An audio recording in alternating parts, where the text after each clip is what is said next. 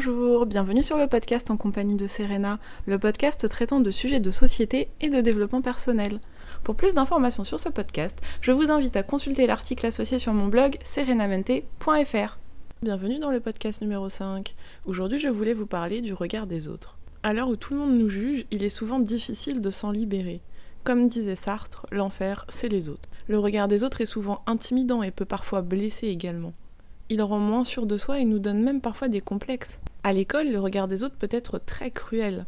Les élèves ou les enseignants se moquent parfois d'une mauvaise note ou tout simplement d'un élève. L'élève visé est alors érigé au rang de bouc émissaire. Il peut se sentir différent des autres et devenir anxieux face à cette situation. Il faut bien comprendre qu'une personne qui vous juge ne vous connaît pas forcément. La personne se permet parfois de faire des remarques sans connaître votre vécu. Il est pourtant difficile d'être insensible à certains jugements. Si l'on vous fait une remarque déplacée, je vous propose donc de prendre le temps d'analyser votre émotion. Par exemple, à l'école on vous a dit que vous n'aviez aucun goût, car vous étiez soi-disant mal habillé. Pourquoi cette remarque peut-elle être blessante? Tout simplement parce qu'une personne qui n'a pas confiance en elle va douter d'elle instantanément. Or, il ne faudrait pas. Ce n'est pas évident, j'en conviens. Mais vous savez bien ce qu'on dit, les goûts et les couleurs, ça ne se discute pas. Alors dans le système de valeurs de la personne A, vous êtes mal habillé. Mais dans le système de valeurs d'une personne B, vous serez à la mode. Le système de valeurs est propre à chaque individu. Il faut accepter l'idée qu'on puisse ne pas plaire à tout le monde. Et qui sait, votre différence fera peut-être de vous un grand créateur. Alors que faire si la remarque est trop blessante? Je vous suggère d'en parler, car certaines personnes n'ont pas conscience du pouvoir des mots.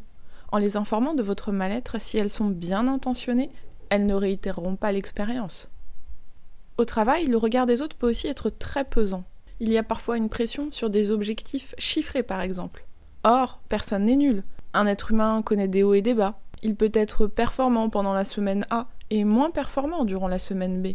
Il peut être plus ou moins en forme, plus ou moins inspiré, etc. Ne pas chercher à performer à tout prix et accepter l'idée de ne pas tout le temps plaire est peut-être alors la clé. En effet, Faire de son mieux est important, mais faire de son mieux signifie simplement être au maximum de ses capacités à un instant T. Cela ne veut pas dire être le meilleur et le plus performant de son entreprise par exemple. Accepter l'idée de ne pas être aimé par tous ses collègues ou sa hiérarchie est un second point très important. En effet, tant que le travail est fait correctement et dans le respect de l'autre, nul besoin d'être adulé par tous ses collègues ou ses supérieurs hiérarchiques. Mais ce besoin est totalement compréhensible, surtout pour qui manque de confiance en soi et donc de reconnaissance. Pourtant, le fait d'être reconnu par ses pairs ne prouve pas qu'on est le meilleur, vous ne trouvez pas? Dans notre société, tout le monde a des craintes. Il est en effet bien rare de n'avoir peur de rien.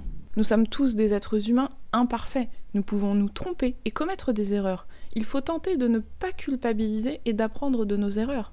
Oser agir est aussi une autre clé pour se libérer du regard des autres. Si vous avez envie de porter une robe jaune, eh bien soit, faites-le. Que craignez-vous? Qu'on trouve cette robe laide Qu'on vous trouve mal habillé? Et après? En quoi ces jugements de valeur sont-ils plus justes que votre propre jugement? Prenez confiance en vous et fiez-vous à votre intuition. Faites de votre vie un rêve et battez-vous pour réaliser vos rêves. Et tant pis s'ils ne plaisent pas à votre entourage. L'essentiel n'est-il pas de trouver le chemin du bonheur? Et vous êtes les seuls à pouvoir trouver ce chemin. Avoir de la répartie peut aussi aider à faire face au regard des autres. Vous allez sans doute trouver ce point étrange, mais il m'a beaucoup aidé. En effet, au fil du temps, j'ai appris ce que j'appelle les jouxtes verbales. Il s'agit d'un ping-pong verbal pour avoir de la répartie, quand une remarque était à mon sens déplacée. Je trouve que c'est une façon comme une autre de faire comprendre à son interlocuteur qu'il ne devrait pas nous juger. Par la même occasion, on peut aussi l'inviter à se remettre en question. Et j'aime l'idée qu'un être humain puisse évoluer et prendre conscience de ses remarques blessantes. Les jouxtes verbales permettent donc 1. de montrer qu'on se sent agressé, 2. de se défendre, 3. de fixer des limites à son interlocuteur, 4 de faire réfléchir son interlocuteur sur ses remarques déplacées. Enfin, j'aimerais terminer ce podcast en vous suggérant un petit exercice pour vous aider à vous détacher du regard des autres. Vous pourriez sortir dans la rue et affronter le regard des autres. Pour ce faire, il vous faudra changer une infime différence. Ce peut être une tenue vestimentaire que vous aimez, mais que vous n'osez pas porter. Un maquillage différent. Des accessoires différents. Parler d'une musique que vous aimez écouter, ou d'un film que vous avez adoré, mais vous ne l'assumiez pas avant, ou toute autre chose. Observez ensuite la réaction des autres. Que se passe-t-il? Êtes-vous victime de remarques désobligeantes ou désagréables? Vous sentez-vous bien parce que vous êtes davantage vous-même? Les réactions des autres sont-elles similaires aux réactions que vous attendiez? N'aviez-vous pas redouté le pire alors qu'il n'en est rien?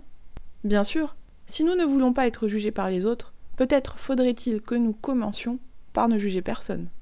À bon entendeur, salut Voilà, cet épisode est maintenant terminé. S'il vous a plu, n'hésitez pas à vous abonner. N'hésitez pas non plus à partager l'épisode sur les réseaux sociaux et à laisser un avis pour m'encourager. Le podcast pourra ainsi être découvert par d'autres personnes. Je vous invite également à consulter mes articles traitant de développement personnel sur mon blog serenamente.fr dans la rubrique humeur. À bientôt!